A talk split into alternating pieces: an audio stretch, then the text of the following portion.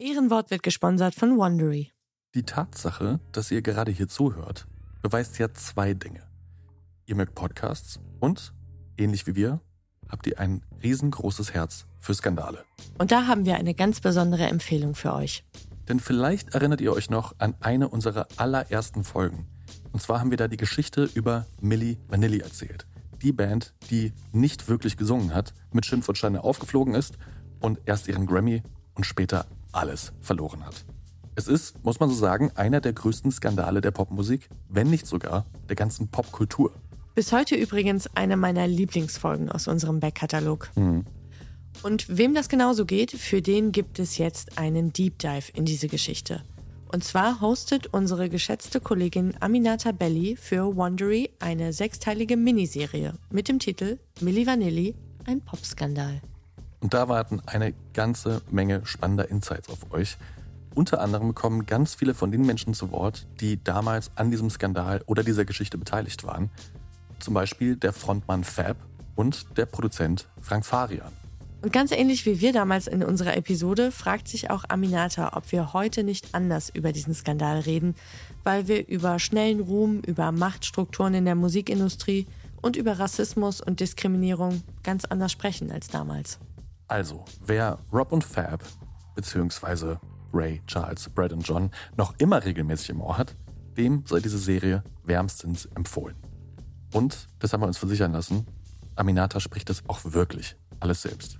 Also, hört Milli Vanilli, ein Popskandal, überall, wo es Podcasts gibt.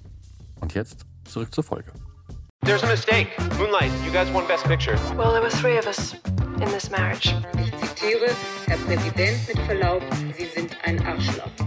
Und wenn die Frauen mit den Boys schlafen, dann müssen sie sich hier anfassen. Well, I'm not a crook. Does everybody remember our Nipplegate? Ich nehme diesen Preis nicht an.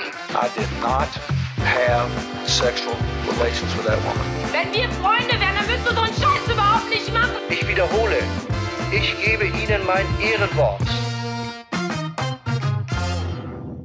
Herzlich willkommen bei Ehrenwort, ein Podcast über Skandale. Ich bin Jakob. Und ich bin Fabienne. Und wir treffen uns alle 14 Tage und sprechen über die großen und kleinen Skandale aus Politik, Popkultur, der jüngeren und älteren Zeitgeschichte. In der letzten Folge haben wir zum Beispiel über ja wahrscheinlich einen der größten Fernsehskandale der deutschen Geschichte gesprochen, äh, nämlich über Marcel Reich-Ranitzky, der den Fernsehpreis abgelehnt hat vor versammeltem Publikum. Und es war ja für uns auch eine ganz besondere Folge. Wir hatten ja das erste Mal einen Gast, äh, Jörg Tadeus nämlich. Und wir hoffen natürlich, dass es euch gut gefallen hat. Und dass ihr nicht so enttäuscht seid, dass Jörg heute nicht wieder dabei ist. Ja. Oder vielleicht freut ihr euch auch, dass wir jetzt wieder zu zweit sind. Es ist wieder alles beim Alten. So oder so kommt ihr bestimmt auch heute wieder auf eure Kosten. Denn diesmal ist Fabienne dran und hat einen Skandal mitgebracht. Und ich weiß ja selber auch noch nicht, worum es geht. Deswegen bin ich sehr gespannt, was jetzt kommen wird. Sehr gerne. Jakob, hast du schon mal deinen Lebenslauf frisiert? Hm, gute Frage. Ich glaube nicht. Ich habe viel gelogen in meinem Leben. Jedenfalls in der ersten Hälfte meines Lebens. Aber dann, als, es, als ich das erste Mal wirklich auch gearbeitet habe, da war es mit dem großen Lügenbaron Jakob dann schon geschehen. äh, ich glaube nicht, nee. Na, ich glaube tatsächlich, dass der ein oder andere das schon mal gemacht hat. Aus einem B1-Niveau ist dann B2-Niveau Hm. geworden, so bei den Fremdsprachenkenntnissen oder Auslandspraktikum war dann doch irgendwie sechs Monate statt drei. Und auf jeden Fall, glaube ich, ist das weiter verbreitet, als man so denken würde. Und besonders in Kreisen, in denen es ja mehr auf die Verpackung ankommt als auf den Inhalt. Und ich erzähle dir und euch heute die Geschichte einer jungen Hochstaplerin, die New Yorks Schickeria getäuscht hat. Oh ja, ich liebe eine gute Hochstaplergeschichte. Ich glaube, dann kommst du heute auf deine Kosten. So viel ist schon mal sicher. Und ich selber war ja auch schon mal für ein mehrmonatiges Praktikum in New York City. 2014 war das. Humble Brag. Humble brag. Let's talk about me. äh, nee, ich wollte einfach die Parallele aufmachen zu mir und dieser jungen Frau, um die es heute geht, Mhm. denn tatsächlich sind sie und ich ein Jahrgang. Und ich bin auch nach New York gegangen und habe in einem Mädchenwohnheim gewohnt. Sie jetzt nicht. Aber alle die Mädchen, die ich da getroffen habe, die hatten eigentlich denselben Traum. Wir wollten alle diesen Carrie Bradshaw New York City Lifestyle haben. Na klar. Teure Klamotten, tolle Restaurants, schicke Partys, Mr. Big. Mr. Big on top noch dazu. Genau, das war so die Cherry Mhm. on top. und natürlich möglichst wenig dafür tun. Und du merkst aber relativ schnell, wenn du dann dort bist in der Stadt, dass das nicht so funktioniert, wie du dir das erträumt hast in deinem Kopf und dass es in dieser Stadt vor allem immer nur um eine Währung geht, die darüber entscheidet, ob du jetzt drin bist oder draußen. Und das ist natürlich das liebe Geld. Und Anna, so heißt unsere Protagonistin, die wird in der New Yorker High Society behaupten, sie sei Millionenerbin. Stark. Tatsächlich kommt sie aber aus einem kleinen Vorort von Moskau und als sie 16 Jahre alt ist, geht die Familie nach Deutschland. Der Vater ist Lkw-Fahrer und in Eschweiler im Rheinland macht er sich später selbstständig mit einer Firma für Fußbodenheizungen. Und Anna wird beschrieben als eine eher introvertierte, ruhige Schülerin, aber mit Hang zu Markenklamotten schon in sehr jungen Jahren. Weil man sagen muss, welcher Teenie hat das nicht? Hm. Also ich meine, finde, bei uns war das damals Miss 60, da hätte jedes Mädchen jüngere Geschwister für verkauft, für so eine Jeans. Ja, ich glaube, in unserer Generation waren Markenklamotten noch auf einem anderen Niveau, als es heute ist. Ja, Damals war es so Gap und Miss 60 und heute ist es schon, ohne Gucci-Bag brauchst du gar nicht auf den Schulhof kommen. na, kommt auf die Schule an, würde ich behaupten. Du, ich glaube, das ist äh, über alle Schulbezirke gleich verteilt. Ja, aber ich habe neulich ein Video im Internet gesehen, da wussten wirklich fünfjährige Kinder, was Gucci ist. Ja. Das fand ich schon stark. Wir sind weit gekommen. Zivilisation. Irgendwas machen wir sehr richtig in der Erziehung unserer Kinder. Anna geht dort zur Schule aufs bischöfliche Liebfrauengymnasium und nach dem Abitur geht sie für kurze Zeit nach London. Sie hat da die Zusage für eine Kunsthochschule, aber sie tritt dieses Studium nie an. Stattdessen geht sie 2015 für ein Praktikum nach Paris und zwar zum Modemagazin Purple. Und dort lernt sie einen ganzen Haufen von Leuten kennen, die in diesem Modebusiness unterwegs sind. Und vor allem ist sie sehr geschickt darin, sich mit denen zu vernetzen und vor allem auch über die sozialen Netzwerke. Na, Dann geht sie nochmal für einen kurzen Aufenthalt in eine Berliner PR-Agentur und dann schließlich 2016 in die Stadt, die niemals schläft, nach New York City. Und dort helfen ihr diese Kontakte aus der Pariser Zeit ganz gut, unter anderem auch der Chefredakteur von Purple, Olivier Sam heißt er.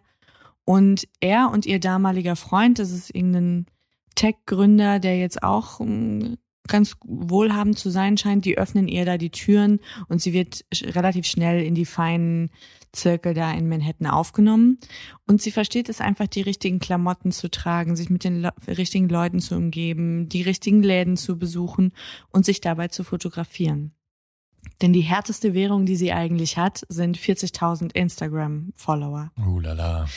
Und ich habe einen Text über sie gelesen im New Yorker und da hat ein, ein Marketing Director, der auch in diesem Inner Circle gewesen ist, mal gesagt, sie war plötzlich da und war auf jeder dieser Partys und gehörte relativ schnell zu diesen rund 200 Leuten, die du überall siehst. Hm. Sie war dann mit in den Hamptons auf irgendwelchen Partys, sie war auf Coachella, sie war auf der Art Basel.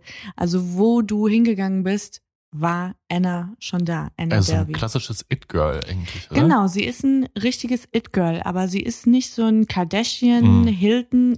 Sondern sie ist eher so eine zurückgenommene, sie sieht bisschen aus wie ein Reh, sie ist auch recht schüchtern, sie erzählt sehr wenig von sich. Man weiß nur, sie ist sehr kunstbeflissen Mhm. und sie kommt aus Deutschland. Sie behauptet, sie sei die Erbin eines reichen Unternehmers und sie hätte einen Trust Fund, der wäre 60 Millionen Euro schwer. Gut. Ich kann dir auch mal ein Foto zeigen von, von Anna. Das verlinken wir euch natürlich auch später in den Show Notes. Ah ja, Reh trifft es auf jeden Fall, würde ich sagen. Ja, sie sieht fast aus wie ein Kind. Das stimmt, ja, sie sieht sehr jung aus. Also sie ist sicherlich ein schönes Mädchen. Also es ist jetzt nicht ähm, so der, der Kim Kardashian-Faktor, dass wenn sie in den Raum kommt, dass erstmal alle den Atem anhalten. Mhm. Aber sie ist schon, zweifelsohne ist sie ein hübsches Mädchen. Aber dass sie so wenig aus ihrer Vergangenheit oder von ihrer Familie erzählt, das ist in diesen Kreisen in New York gar nicht so ungewöhnlich. Das macht es sogar irgendwo auch authentisch, weil es gibt auf diesen Partys relativ viele dieser Trust Fund Kids, wo alle wissen, naja, die Eltern, die haben irgendwie Cash und mehr braucht man in dem Moment auch eigentlich nicht zu wissen. Mhm. Und dann wird rumspekuliert, naja, ihr Vater, der mache in Solar oder einige denken, der ist ein Ölgigant oder manche sagen, er ist ein russischer Diplomat. Auf jeden Fall sind alle überzeugt, ja, die hat richtig dick Kohle. Und zu diesem Image, was sie da kultiviert und zu diesem Lifestyle gehört natürlich auch die passende Unterkunft. Und so mietet sich Anna im Luxushotel Eleven Howard in Soho ein. Das ist gerade frisch eröffnet und eines der angesagtesten Hotels der Mhm. Stadt. Und sie mietet sich gleich für mehrere Monate dort ein, was relativ ungewöhnlich ist. Das machen tatsächlich eigentlich nur Celebrities. Sie nimmt aber eine der eher mittelpreisigen Suiten. Mhm. Das sind im Howard so 400 Dollar pro Nacht. Mhm. Und sie macht dort angekommen eine Sache sehr geschickt. Sie schließt nämlich relativ schnell Freundschaft mit einer der Rezeptionistinnen. Nefertari Davis heißt sie, die ist 25 Jahre alt, also ungefähr auch in dem Alter von Anna. Und gleich bei der ersten Begegnung legt ihr Anna eine 100-Dollar-Note Tipp Mhm. auf den Schalter.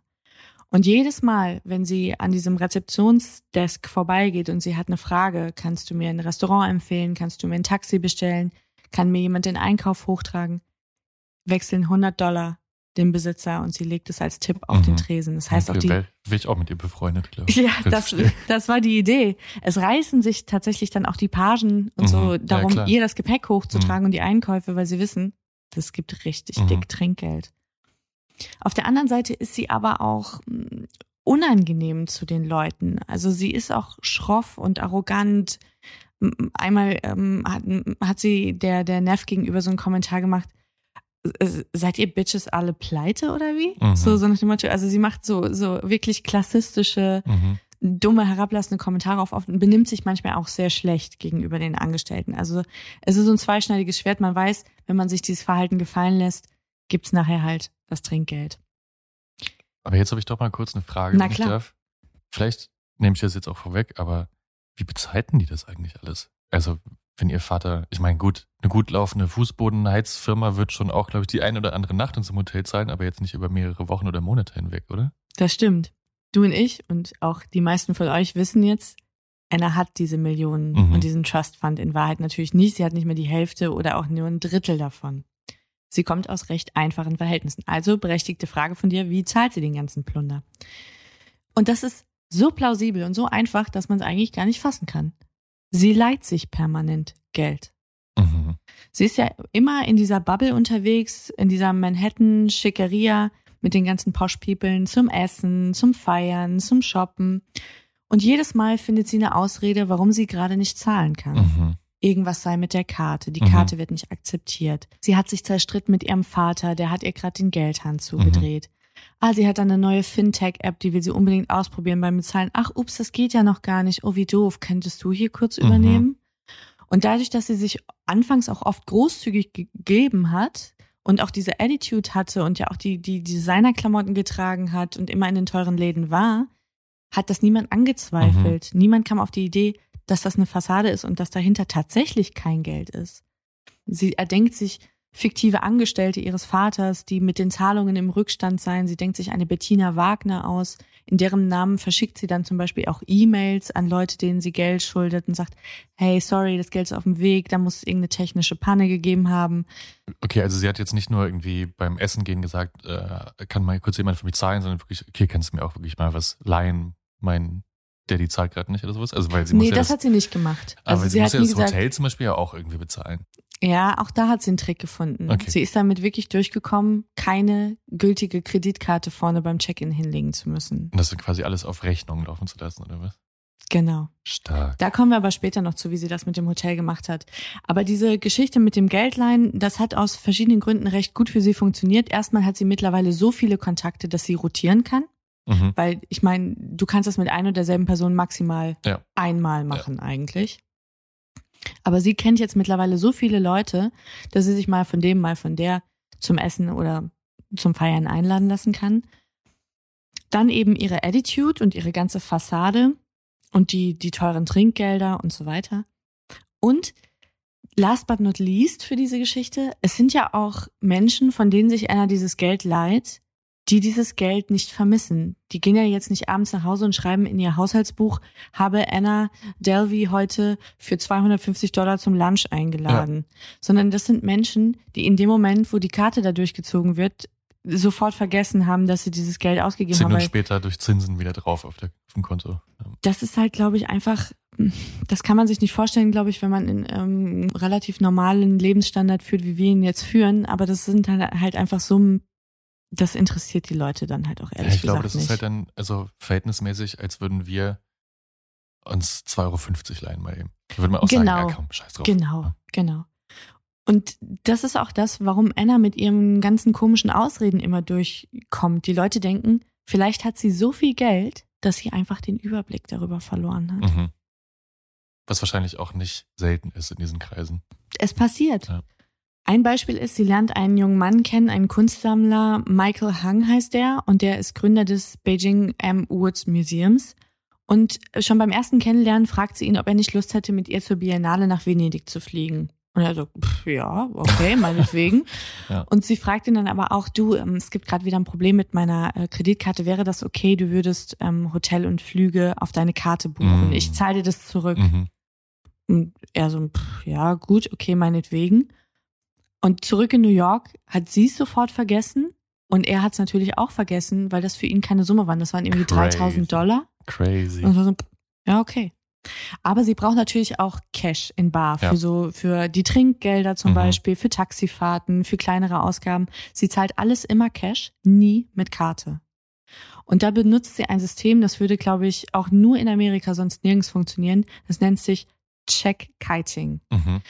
Mm, Das bedeutet, du hast verschiedene Konten bei verschiedenen Kreditinstituten und du löst ungedeckte Schecks ein bei einer Bank. Du behauptest dann, mit einem anderen Bankkonto sei der Scheck gedeckt und die Bank zahlt dir dann das Geld Cash aus. Also du stellst dir selbst sozusagen einen Scheck aus und löst ihn in eine Art Fremdbank ein. Genau, Ja. genau. Und die Bank braucht aber zwei, drei Werktage Bearbeitung, um dann zu checken, dass dieses Konto, Nicht dass es leer ist, Ja. dass es nicht gedeckt ist. Genau. Und das heißt, du kriegst dann danach irgendwie eine Mahnung oder whatever. Wie das jetzt tatsächlich verfolgt wird, das kann ich dir Mhm. gar nicht genau sagen. Aber sie kommt damit auf jeden Fall sehr, sehr weit. Sie kommt immer mal wieder an größere, äh, also Tage jetzt nicht an, an äh, Zehntausende von Dollar, aber immer an so, ich nenne es jetzt mal Klickergeld für Mhm. ihre Verhältnisse, dass sie so im täglichen Bisschen Cash hat, Umgang ein oder? bisschen Ja. Cash einfach hat. Genau, sie besitzt rund 20 Konten Wow. bei verschiedenen New Yorker Banken. Okay, 20 ist a lot. Jetzt ist sie aber gar nicht nur in New York, um irgendwie feiern zu gehen und It Girl und Socialite zu sein, sondern sie möchte eine Kunststiftung gründen, die ADF, die Anna Delvey Foundation. Also sie hat da wirklich sehr, sehr große Pläne. Die Idee ist, es soll wie das Soho House so eine Art Club sein, wo du auch Mitglied werden musst. Und der Schwerpunkt ist aber nicht irgendwie Party, sondern der ist Kunst. Und das erzählt sie zum Beispiel auch der Neff, der Rezeptionistin. Und die Neff, die organisiert immer für sie irgendwelche Dinnerpartys und Business Lunches, sowohl im Hotel wie auch in anderen Restaurants. Und dort trifft sich Anna mit Investoren, mit Architekten, mit Designern, mit Werbefachleuten, die sie alle für dieses Projekt gewinnen möchte. Rund 50 Millionen Euro soll das kosten, was sie sich da vorgenommen hat.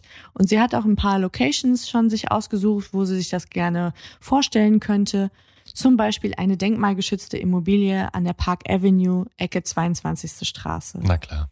Und das ist ungefähr eine, ich glaube, nicht nur teuersten Adressen New York, wahrscheinlich der wahrscheinlich. Welt. Ja. Also Park Avenue ist unfassbar teuer. Das ist ein denkmalgeschütztes Haus auch noch. Und es gehört Abby Rosen. Ähm, den kennen vielleicht die einen oder anderen. Abby Rosen ist gebürtiger Frankfurter und Sohn von Holocaust-Überlebenden und er ist einer der Immobilien-Tycoons Mhm. der Welt. Rosen besitzt auf der ganzen Welt Immobilien im Wert von 15 Milliarden Euro What wird geschätzt. fuck? Also er ist insanely rich. Ja. Und ihm gehört auch dieses Haus an der Park Avenue, das sie jetzt sich ansieht. Da kommt sie auch nur über Kontakte hin. Ähm, sie kennt den Sohn eines Star-Architekten und der vermittelt ihr das, dass sie sich das überhaupt ansehen kann. Und dem Rosen gehört zum Beispiel auch das Eleven Howard, witzigerweise, das Hotel, in dem Anna wohnt. Ah, da schließt sich ja der Kreis fast. Full Circle Moment. Und die Idee für dieses Künstlerquartier ist, es sind 45.000 Quadratmeter und sie möchte, dass da Künstler wie Jeff Koons und Damien Hirst ausstellen, dass es Restaurants und Pop-up-Stores gibt. Es soll eine deutsche Bäckerei geben. Sie spricht auch mit verschiedenen Starköchen aus der Gastro. Sie spricht mit dem Chef des Nobu. Das ist so ein Szenelokal in New York City. Mhm. Die alle sollen da Ladenfläche mieten bei ihr in diesem Lokal. Für die Einweihung hat sie sich überlegt, sie will, dass Christo das Gebäude verhüllt. ja, klar. Also Wow. she's uh, thinking big. Mhm. Ja, also sie hat sich schwer was vorgenommen. Sie hat auch schon Verträge gemacht mit einem Kreativdirektor aus London, der soll das Branding übernehmen und die Werbung für das ganze Ding. Und sie ist auch mit verschiedenen Banken im Gespräch, wie sie an diesen Loan kommt, weil 25 Millionen, sagt sie, kann sie aus eigenen Mitteln finanzieren. Sie braucht aber nochmal genauso viel Kredit von der Bank. Und diesen Kredit soll sie mit Hilfe ihrer Lügen und auch gefälschten Papieren auch fast bekommen. Denn über Freunde wieder aus der Mhm. Finanzwelt, aus dem Dunstkreis lustigerweise auch von Jordan Belfort, Ah, hier Dem- Wolf of Wall Street. Ja. dem echten Wolf of Wall Mhm. Street, genau, lernt sie nämlich einen Anwalt kennen. Andy Lance heißt der, der ist bei Gibson Dune, einer großen Kanzlei, und der geht in ihrem Auftrag auf verschiedene Kreditinstitute zu und will ihr diesen Kredit vermitteln. Und sie lügt natürlich schon oder sie sagt schon die Unwahrheit bei dem äh, Formular, was sie äh, Gibson Dune äh, ausfüllt. Und natürlich auch bei den Banken. Sie behauptet, sie habe verschiedene finanzielle Sicherheiten außerhalb der USA.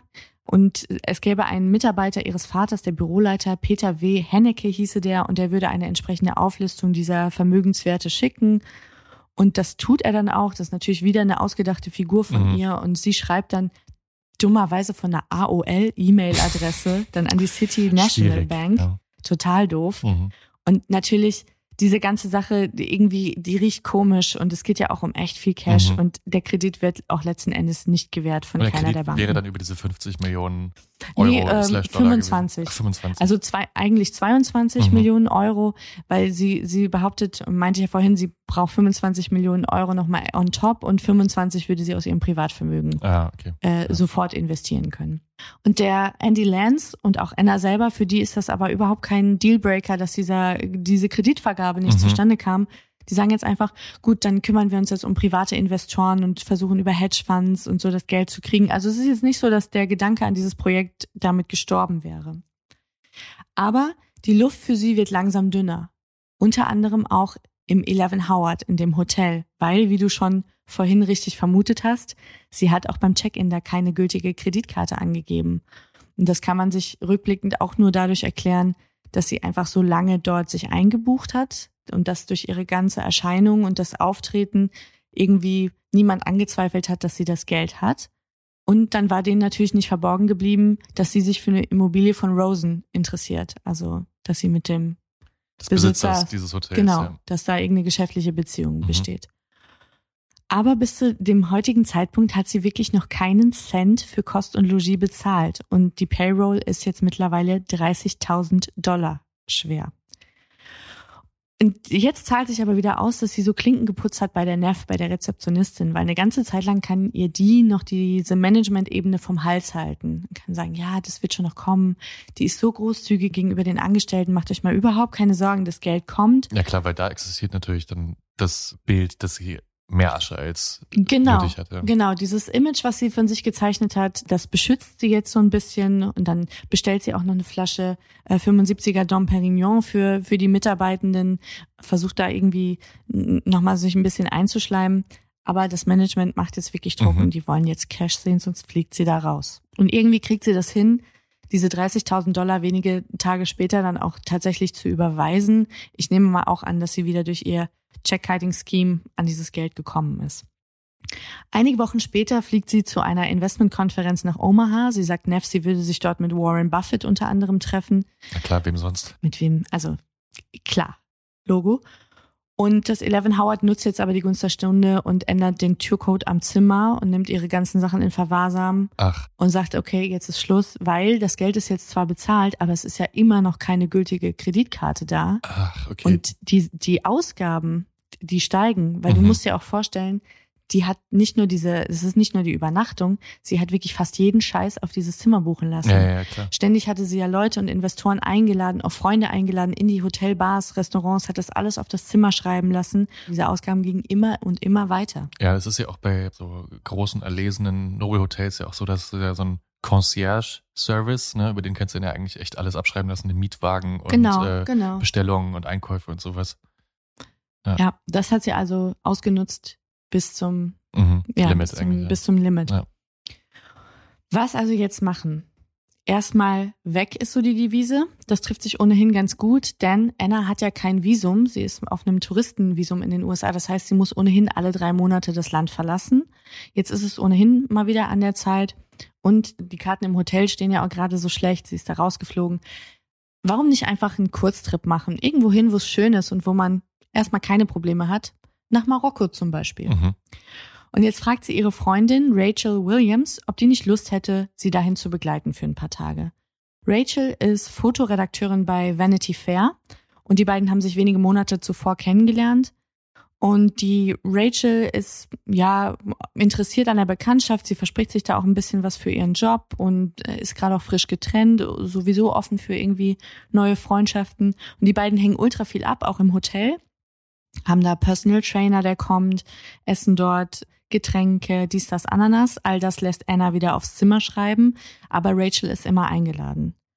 Und sie macht sich dann auch überhaupt keine Sorgen, um das Finanzieren dieses Kurztrips nach Marokko, weil sie alleine könnte das niemals bezahlen. Ja, ich wollte gerade sagen, als Fotoredakteurin, ich glaube selbst bei Vanity Fair Das klingt jetzt Upper Circle New York dann dort trotzdem nichts, wo man zu Hause ist. So. auf gar keinen Fall. Es klingt sehr schick und glamourös, Mhm. aber es ist nicht gut bezahlt oder ja, übermäßig gut bezahlt. Rachel verdient 60.000 im Jahr Okay. ungefähr. Ja, das ist wenig für New Yorker Für Verhältnisse. New Yorker Verhältnisse ist das Geld schnell aufgebraucht. Also so ein äh, Trip ins La Mamounia, das ist ein Luxushotel in Marrakesch mit eigenem Riad und eigenem Butler für 7000 Dollar pro Nacht. Uh. Das kann sie nicht bezahlen. Da will Anna nämlich jetzt unbedingt mit ihr hin für acht Tage, weil sie hatte zuvor auf Instagram gesehen, dass Chloe Kardashian vor Mhm. kurzem dort gewesen ist. Und die beiden wollen sich da jetzt mal so richtig gut gehen lassen und Anna besteht darauf, ihre Freundin einzuladen. Und das hat sie ja in der Vergangenheit auch schon oft getan. Und wieder gelingt es Anna beim Check-in in diesem La Mamunia ohne gültige Kreditkarte da reinzukommen. Aber schon nach wenigen Stunden rufen die halt immer wieder an von der Hotelleitung und sagen, na, wir bräuchten jetzt aber wirklich die Karte und so. Und nach ein paar Tagen klopfen dann so richtige Schränke Mhm. bei den beiden Mädels an der Zimmertür und sagen, Kreditkarte jetzt. Okay, krass. Und zwar wirklich jetzt. Mhm. Sonst packt ihr eure Klotten und seid hier verschwunden. Und dann wird Rachel klar, Anna hat keine gültige Kreditkarte. Mhm. Und sie muss jetzt in Vorleistung gehen für dieses Shit. Hotel. Ja. Aber die ist doch bestimmt auch nicht über so eine Summe gedeckt, oder die Karte? Nein, nein, nein, aber du weißt ja, wie das ist mit amerikanischen Kreditkarten. Mhm. Du kannst ja da auch in den Dispo gehen und so Mhm. weiter. Sie hat eine Amex dabei, das ist eine, eine Zweitkarte, die sie benutzt eigentlich für so ja Ausgaben im Rahmen ihres Jobs Mhm. und da sind 400 Dollar drauf. Uff, ja, okay. Und das ist aber die einzige Kreditkarte, die sie jetzt dabei hat. Und sie lässt sich dann von Anna belabern und sagt, ey du, das ist ja nur, dass sie den Betrag jetzt erstmal sperren. Mhm. Und das ist ja noch nicht die, der endgültige Rechnungsbetrag und das ist ja noch nicht die, die Zahlung. Das wird ja dann die, das wird ja nichts abgebucht, das wird Mhm. nur mal, ne, als, als Sicherheit. Ja, ja. Mhm. Und ich zahle dir das wirklich am selben Tag, wenn wir wieder in New York sind, ich zahle dir das sofort zurück, ist doch überhaupt keine Frage. Ja, und die arme Rachel hat wirklich überhaupt keine andere Wahl in dem Moment. Da stehen diese beiden Ochsen Mhm. mit diesem Kreditkartengerät. Ihre Freundin sagt, sie hat das Geld, nicht, sie hat keine Karte. Ja, Augen zu und Karte durch. Holy shit. Und dann wird auch tatsächlich recht bald der komplette Rechnungsbetrag abgebucht und das sind 62.109 Dollar und 29 What Cent. the fuck? Aber ich meine trotzdem nochmal, ne? Was hat denn diese Karte für einen Kreditrahmen? Also, ich habe ja auf meiner Kreditkarte ist ja zum Beispiel so ein gewisser Rahmen. Vielleicht, liegt das- habe auch nur ich den, ich glaube aber nicht. Also ich kann bis Summe X äh, einen Kredit aufnehmen auf diese Karte. Ich glaube, bei über 60.000 äh, Dollar würde meine Karte sagen oder mein Kreditinstitut äh, äh, abgelehnt. Du, drei Worte. God save America. Ja, wahrscheinlich. Ich meine, wir glaub, haben das ja alle gesehen. noch, mm. Äh, in der Finanzkrise 2008, wo dann plötzlich irgendwie Leute, die 40.000 Jahreseinkommen hatten, äh, Mortgages abbezahlt haben für drei Häuser, die sie Hypotheken, irgendwann äh, gekauft haben. Mm. Äh, Jeder hat irgendwie zwölf Kreditkarten ständig Ja, im ja, Säckel. Es ist ganz viel auf Pump. Wahrscheinlich nochmal was anderes als bei der Deutschen Bank, ja. Es ist ein anderes System, auch ein anderer Umgang mit Mhm. Geld. Aber nichtsdestotrotz, stell dir das vor. Boah, Du in hast Hölle. Absolut, der, der, der muss der Schweiß gelaufen sein, literweise. ja. 62.109 Dollar, das ist mehr, als sie in einem Jahr verdient. Ja, ein Krankenhausbesuch in, Amerika. Genau, einmal Blinddarm entfernt. genau. Und natürlich will sie kaum, dass die beiden Mädels zurück sind in New York. Sie will das Geld sofort zurück. Was heißt, sie will das sofort zurück? Sie muss Ja, das Geld sofort zurückhaben, sonst hat sie wirklich ein heftiges Problem. Und Amex hat natürlich auch schon Mhm. ständig angerufen bei ihr und gefragt, ob sie eigentlich noch Alle, alle Latten ja, am ja. Zaun hat.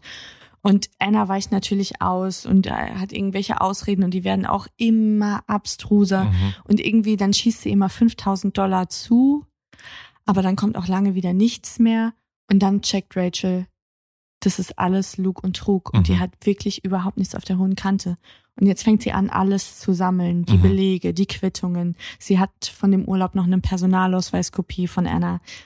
Und sie geht auf Leute zu und, und kontaktiert die, von denen sie weiß, dass sie mit Anna schon mal zu tun haben. Und sie merkt, okay, nahezu jeder, der mit ihr zu tun hatte, hat schon mal diese Erfahrung gemacht, wenn auch mit weitaus geringeren Mhm. Beträgen als sie jetzt. Sie lernt zum Beispiel den Michael Hung kennen, diesen Kunstsammler, von dem ich vorhin erzählt hatte, der mit Anna zur Biennale Ach, geflogen der, ist. ja, ja. Und der erzählt ihr zum Beispiel, dass er von Anna zum Geburtstag eingeladen wurde in ein Szene-Restaurant in Soho, Sadells heißt das.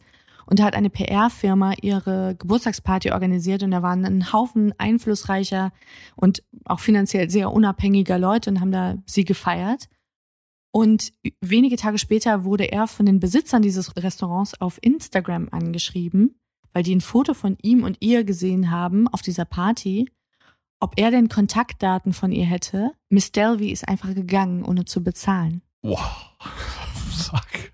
Das Und so die krass. Cojones musst du auch mal Das haben. ist so krass. Da organisiert eine Firma für dich eine Party in einem Restaurant, in einem sauteuren Schuppen. Du lädst einen Haufen Leute ein, die da essen und trinken und dann putzen sich alle den Mund ab und gehen. Das Das ist schon krass. wir als Letzter auf einer Party übrig bleiben und merken, keiner hat gezahlt und du bist der Letzte mit Karte. Horror. Ja, Wahnsinn. Absoluter Horror. Das Spiel ist also jetzt wirklich fast so gut wie aus und Anna ist aus dem Hotel rausgeflogen. Sie ist auch aus zwei weiteren Hotels jetzt rausgeflogen. Auch alles natürlich Luxushotels, aber die hatten weniger Geduld als das Eleven Howard. Sie ist jetzt quasi obdachlos. Sie schläft dann noch ein paar Nächte auf der Couch ihrer ehemaligen Personal Trainerin. Dann gibt es eine weitere sehr unangenehme Situation in dieser Zeit. Sie ist zum Lunchen in einem teuren Restaurant in Manhattan verabredet und bestellt dort ein Lachs-Sandwich und einen Obstsalat. Und ihre Begleitung kommt aber nicht. Sie wird versetzt von ihrem Mhm. Date sozusagen. Hatte sich ja aber darauf verlassen, dass der andere zahlt. Mhm. Und jetzt ist wirklich diese unangenehme Situation, und das muss man sich mal bildlich vorstellen, da wird einem doch schlecht. Sie gibt dem Kellner wirklich zwölf verschiedene Kreditkarten, Zwölf verschiedene Karten. die alle nicht akzeptiert werden von dem Gerät, Boah. weil natürlich halt nirgendwo was drauf ist. Und dann sitzt sie da über mehrere Stunden in der Hoffnung, dass irgendwer das Lokal betritt, der sie kennt und der sie da jetzt rausholt. Und das passiert aber nicht. Und es sind irgendwie 280 Dollar. Man auch denkt, für ein Sandwich und Obstsalat. Was? Lang lebe New York. Ist 280. Okay, ich- 280 Dollar für ein, ich für ein Lachs-Sandwich ich und dachte jetzt, dass keine der Karten auf 28 Dollar Nein, gedeckt ist. nein. 280 Die hätte sie Dollar. vielleicht ja noch auch im Portemonnaie gehabt, 28 Dollar, aber das schafft sie nicht. Und dann erstattet das Restaurant Anzeige. Eben auch wie Mhm. zwei der Hotels, wo sie versucht hat, als Hotelnomadin Mhm. durchzukommen. Und über diese Geschichte erscheint dann auch eine Meldung in der New York Post über das Socialite Anna Delvey, was seine Rechnungen nicht bezahlt. Ihre Freundin Rachel, die ja immer noch das Geld zurück will aus Marokko, die sucht jetzt noch ein letztes Mal das Gespräch mit ihr und will sie zur Rede stellen und ihr die Möglichkeit geben, sich zu erklären. Das macht sie aber nicht. Sie versucht weiter, da ihr Lügenkonstrukt aufrechtzuerhalten und ihre Freundin zu vertrösten. If you thought the only way to get a more defined jawline with natural looking results was through surgery, think again. Juvederm Volux XC is a non surgical injectable gel filler that improves moderate to severe loss of jawline definition and can help you achieve natural looking results with little downtime. Even better, this improved definition lasts up to one year with optimal treatment. No maintenance required. Improve jawline definition for a smooth, sculpted look with Juvederm Volux XC. For important safety information and to find a licensed specialist, visit juvederm.com. That's J U V E D E R M.com. Not for people with severe allergic reactions, allergies to lidocaine, or the proteins used in Juvederm. Common side effects include injection site redness, swelling, pain, tenderness, firmness, lumps, bumps, bruising, discoloration, or itching. There's a risk of unintentional injection into a blood vessel, which can cause vision abnormalities, blindness, stroke, temporary scabs, or scarring. Talk to a licensed specialist to find out if it's right for you. Anna shiftet dann 8200 Dollar mittels ihrer erfolgreichen Check-Kiting-Methode und äh, holt sich das, lässt sich das Bar auszahlen von einer Bank und flüchtet dann nach Malibu in eine Entzugsklinik. Und dort stellt ihr dann Rachel eine Falle. Also die Rachel schreibt noch weiterhin mit ihr privat und der sagt sie dann auch, wo sie dort ist. Und Rachel übergibt das dann an die Behörden und dann wird sie dort vom FBI gestellt und verhaftet in Krass. Malibu und kommt in Untersuchungshaft. Und da kommt dann die ganze Wahrheit raus, dass nämlich die vermeintliche Millionenerbin Anna Delvey in Wahrheit Anna Sorokin ist und natürlich nicht ansatzweise eine Million hat. Sie ist Mhm. weder Millionenerbin noch ist sie eine Millionenbetrügerin. Der finanzielle Schaden, den sie verursacht, der beläuft sich auf schätzungsweise 275.000 Dollar. Mhm. Ungefähr ein Jahr später findet dann der Prozess statt unter riesigem medialem Interesse. Anna versucht auch da eine totale Show abzuziehen. Sie kommt immer absichtlich zu spät zur Verhandlung, trägt immer Designerklamotten. Mhm. Angeblich hat sie auch eine Stylistin Mhm. beschäftigt, die sie fertig macht für die Verhandlungen. Und der Vorsitzenden wird dieses Theater irgendwann zu dumm und sie ordnet Gefängniskleidung an. Sie- und sie muss krass. dann in diesem orangefarbenen Overall mit ungewaschenen Haaren, ungeschminkt in diese Verhandlung gehen. Mhm. Und das ist der Moment, wo sie zusammenbricht, wo Ja. sie das nicht mehr aufrechterhalten kann, weil dieser, die, das ist ja wie eine Uniform für sie gewesen im Grunde. Mhm. Diese Designerklamotten, dieser Panzer, der ist jetzt nicht mehr da und sie schafft das nicht mehr. Jetzt gesteht sie das auch alles und sie wird am 25. April 2019 dann in acht Anklagepunkten schuldig gesprochen, unter anderem wegen schweren Diebstahls. Sie hatte ja außerdem eine Reihe von offiziellen und quasi offiziellen Dokumenten gefälscht und Bankstatements Mhm. gefälscht. Und dafür bekommt sie das Urteil vier bis zwölf Jahre Gefängnis. Uff. Ja. Und nach ähm, ein paar Jahren darf sie nochmal vorsprechen vor dem Bewährungsausschuss. Und das ist auch eine riesige äh, Inszenierung von ihr gewesen. Sie hat dann da unter Tränen gesagt, wie sehr sie das alles bereut und sie Mhm. will zurück in die Freiheit und sie würde sogar Teller abwaschen. Mhm. Und äh, sie wird dann tatsächlich im Februar 2021 entlassen. Ach, krass. Sie hat in einem Interview dann aber gesagt, dass sie gar nichts bereue. Weil Reue ist ein absolutes sinnloses Gefühl, ist ja auch Zeitverschwendung, weil sie kann es ja eh nicht ändern. Sie kann ja die Zeit nicht zurückdrehen und sie will jetzt nach vorne schauen. Also noch ein leicht anderer Ton Mhm. als vor diesem Bewährungsausschuss. Im Gefängnis war sie dann auch schon wieder recht untriebig. Sie hat nämlich zum Beispiel für 320.000 Dollar die Rechte an ihrer Story an Netflix verkauft. Und Shonda Rhimes, die Produzentin, die zum Beispiel auch Grey's Anatomy gemacht hat und Scandal, wird jetzt eine Serie produzieren über Anna Delvey. Sie hat auch im Gefängnis eine Kooperation ähm, eingegangen mit einem Modelabel. Sie hat zahlreiche Interviews gegeben, No wo ich mir sicher bin, dass sie auch für einige sehr gut bezahlt worden ist. Aber sie musste tatsächlich auch einen Großteil dieses frisch gebackenen Geldes quasi wieder direkt ausgeben für Anwaltskosten, für Bußgelder, Mhm. für Entschädigungen, für Rückzahlungen, die sie Mhm. zu leisten hatte. Sie ist im April 21 dann in Abschiebehaft gekommen, weil ihr Visum abgelaufen Ja. ist und sie eigentlich im Februar hätte die Staaten verlassen müssen. Und sie sitzt jetzt noch heute in New Jersey im Abschiebegefängnis, Ach, in diesem ICE äh, Genau. Ja. weil sie New York City nicht verlassen will, Mhm. denn sie träumt immer noch von ihrer Kunststiftung. Also illegal alien eigentlich. Und heute hat sie 140.000 Follower auf Instagram, ist also berühmter denn je. Und ich bin mir sicher, dass wir auch in Zukunft noch von ihr hören werden. Ja, spätestens sehen werden auf Netflix wahrscheinlich. Ne? Oder wir werden es auf Netflix sehen. Ja, und das war die Geschichte der Hochstaplerin Anna Sorokin Wahnsinn. slash Delvey. Wahnsinn, Wahnsinn. Ich habe wirklich noch nie von ihr gehört und das ist alles an mir vorbeigegangen. Aber es ist natürlich, jetzt wo du es zum Ende gesagt hast, mit diesen Netflix-Rechten und sowas, klar, es ist made for TV, würde man sagen, eigentlich Auf diese jeden Geschichte. Fall. Ne? Auf jeden Fall. Krass. Also ich muss sagen, ich glaube, was diese HochstaplerInnen und äh, großen Betrugsfälle irgendwie alle immer, oder die meisten jedenfalls im Kern gemein haben, ist hohe manipulative Energie. Ja. Es mei- sind meistens Soziopathen, die ja einfach wirklich überhaupt keinen Fick geben, auf gut Deutsch gesagt, was mit anderen Leuten passiert. Also ich meine, mir würde es wahrscheinlich deutlich leichter fallen, einem Trust Fund Baby, das irgendwie auf einem Vermögen von 100 Millionen Dollar sitzt, weiß ich, eine Rechnung über 2.000, 3.000 Dollar mal nicht zurückzuzahlen, aber dass sie gerade dann dieser Fotoredakteurin die ja Ja, in dieser ganzen Geschichte die, äh, sag ich mal, normalsterblichste von allen ist, gerade die dann irgendwie diese, diese 60.000 Dollar Rechnungen zahlen muss und dass du da dann nicht irgendwie moralisch an deine Grenzen stößt, ist echt, also zeigt, dass da, glaube ich, viel, viel manipulative, soziopathische Energie dahinter steckt. Ne? auf jeden Fall. Krass. Ja, da hat sie keinen Unterschied gemacht und äh, das gar nicht gelten lassen, dass sie das nicht finanzieren Mhm. konnten. Sie hat auch zum Beispiel diese Rezeptionistin hier und da mal in unangenehme Situationen gebracht. Die waren dann auch nur eine Kleinigkeit essen und was trinken und dann hatte sie plötzlich ihre Karte vergessen. Mhm. Und es waren dann auch 300 Dollar Rechnungen. Und das war für eine Filmstudentin, die sich im Nebenjob Mhm. in New York City versucht, Asche. über Wasser zu halten, Ja. an der Rezeption von so einem Hotel.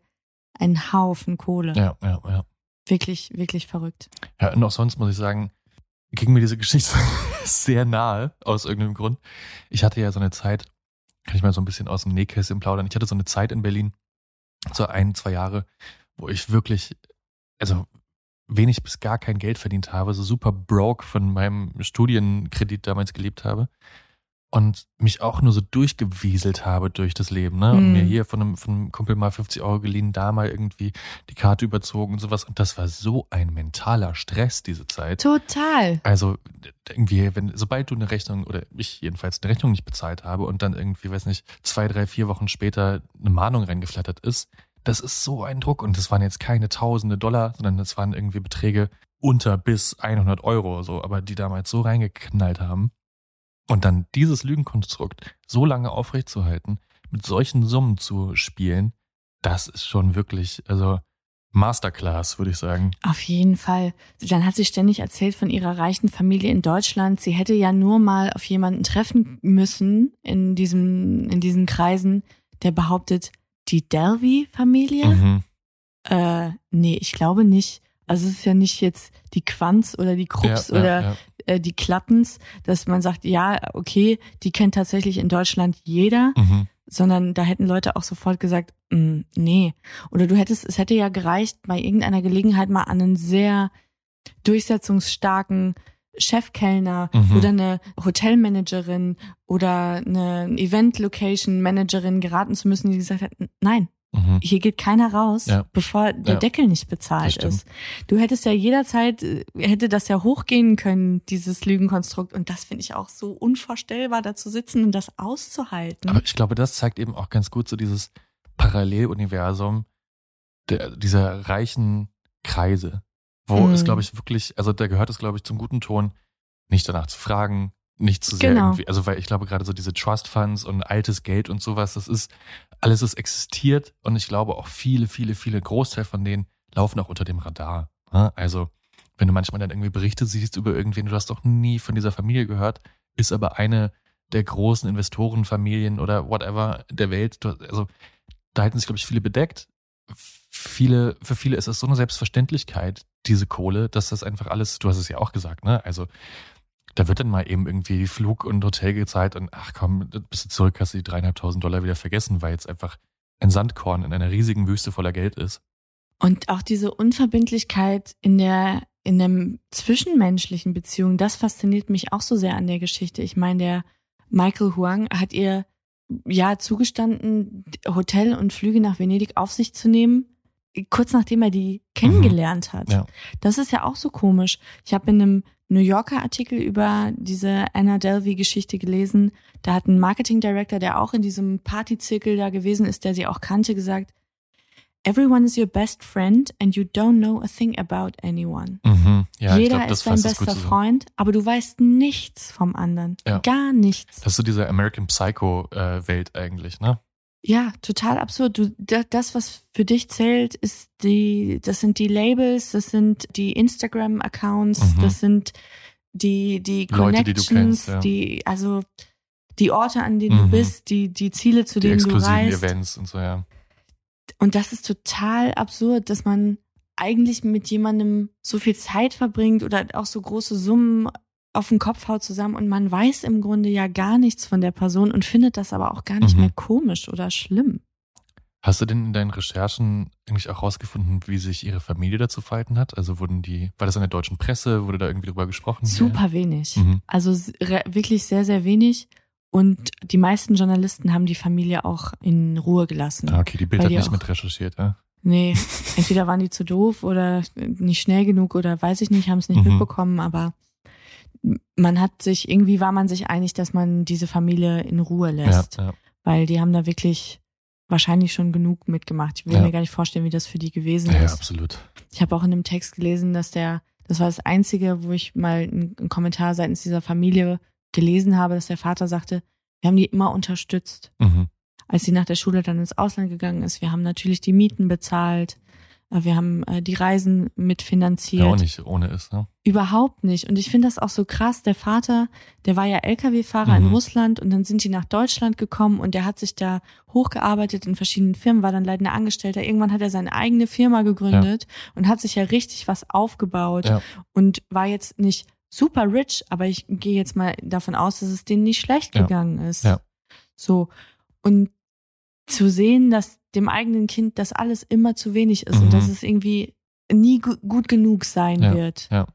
Dass das alles keinen Wert hat. Das finde ich schon sehr, das muss sehr demütigend Ja, sein, absolut. glaube ich. Und das ist eben auch, also schließt hier auch wieder den Kreis zu, zu dem, was ich vorhin gesagt habe. Einfach komplette Soziopathin, glaube ich, die, die gute. Ja. Aber also ich, ich, es gibt ja wirklich viele von diesen Hochstapler-Geschichten, die ja alle irgendwie einem ähnlichen, äh, oder viele jedenfalls einem ähnlichen Muster folgen. Es gibt eine meiner Lieblingsgeschichten, die gibt's auch, ich glaube, auf Netflix oder Prime, irgendwo im Streaming auf jeden Fall. Sour Grapes heißt die.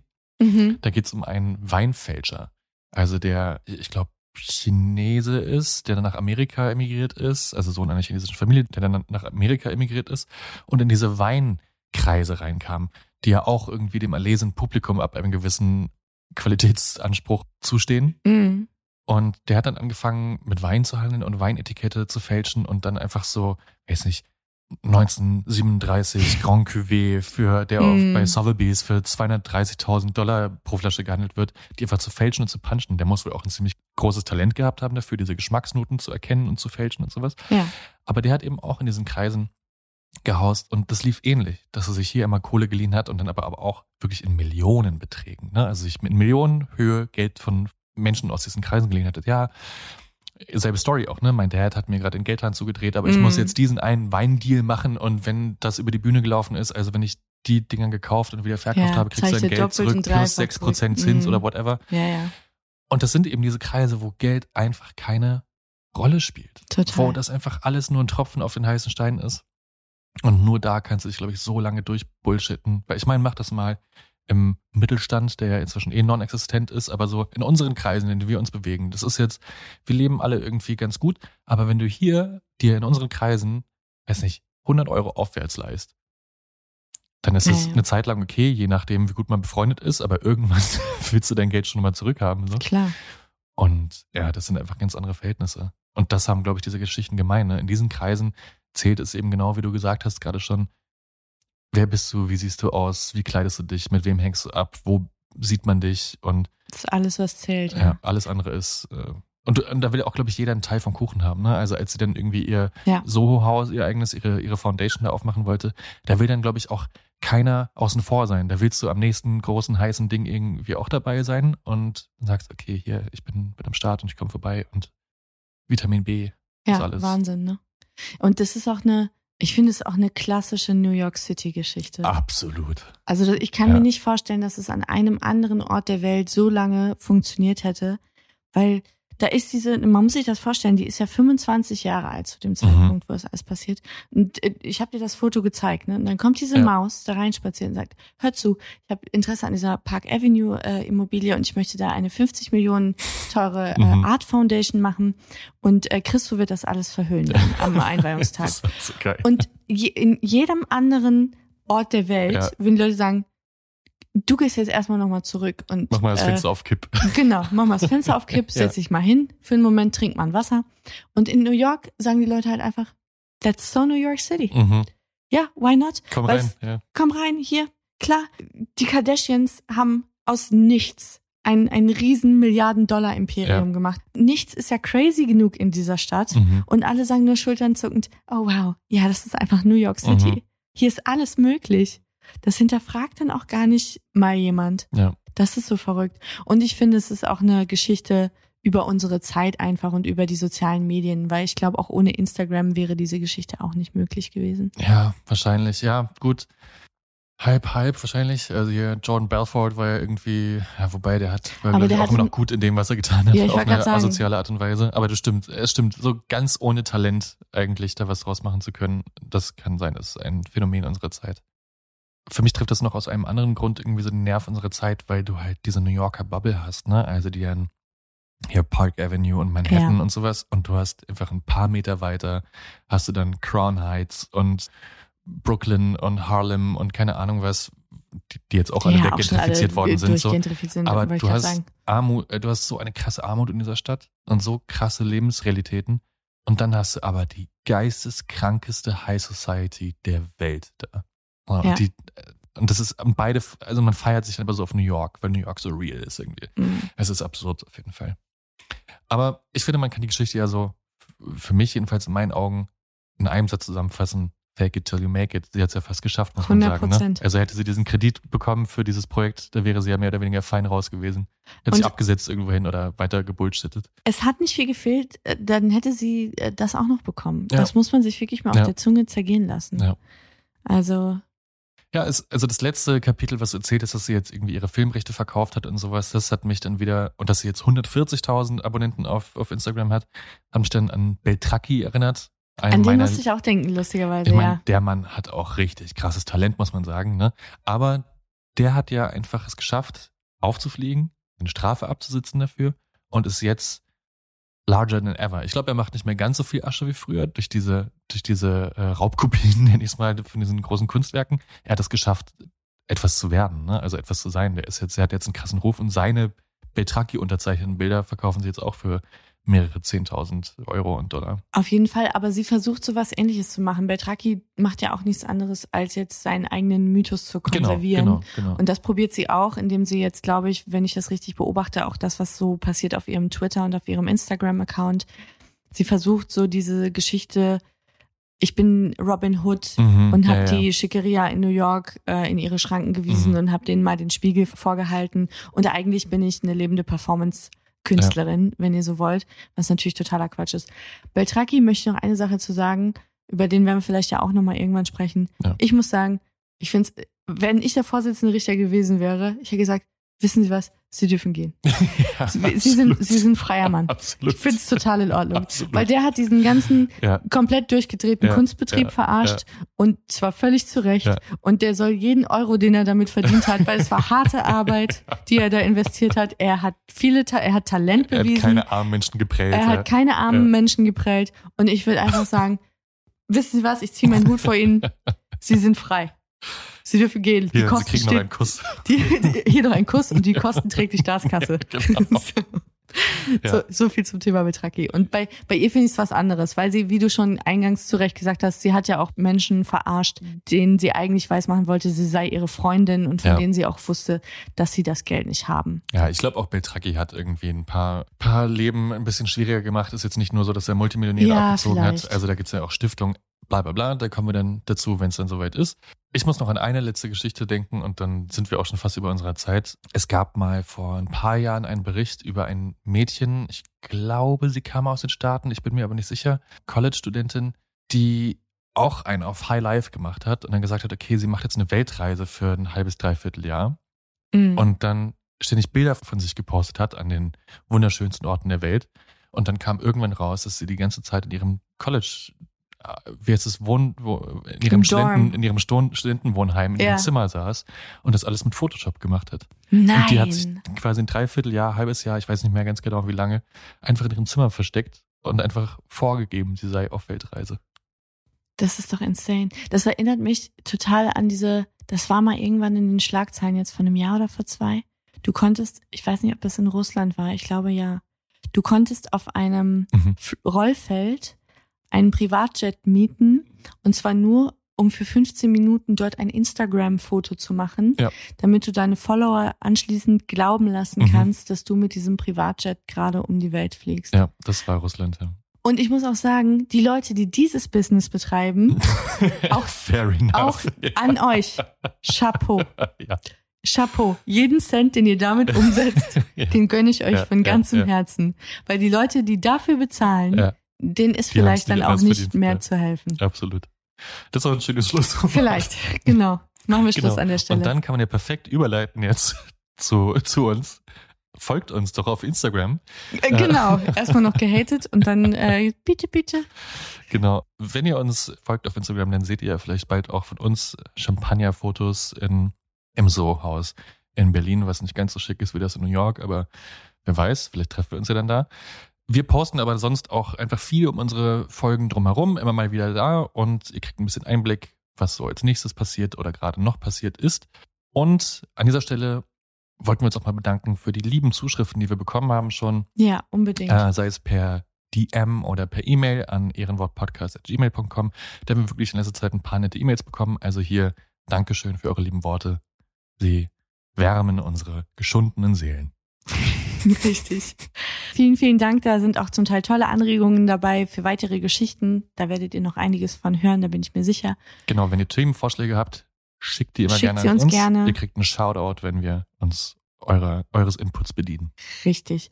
Und noch eine letzte Bitte vielleicht, wenn ihr Lust habt und ihr findet unseren Podcast äh, gut und habt Spaß damit, dann lasst es nicht nur uns wissen, sondern vielleicht auch andere in den Reviews bei Apple Podcasts. Wenn ihr die Zeit habt, freuen wir uns darüber. Und ansonsten hoffen wir, dass ihr eine gute Zeit habt, dass es euch gut geht. Ja, wir freuen uns über euer Interesse. Schön, dass ihr heute wieder dabei wart und wir hoffen, ihr seid es auch nächstes Mal. Bleibt sauer. Tschüss. Ciao.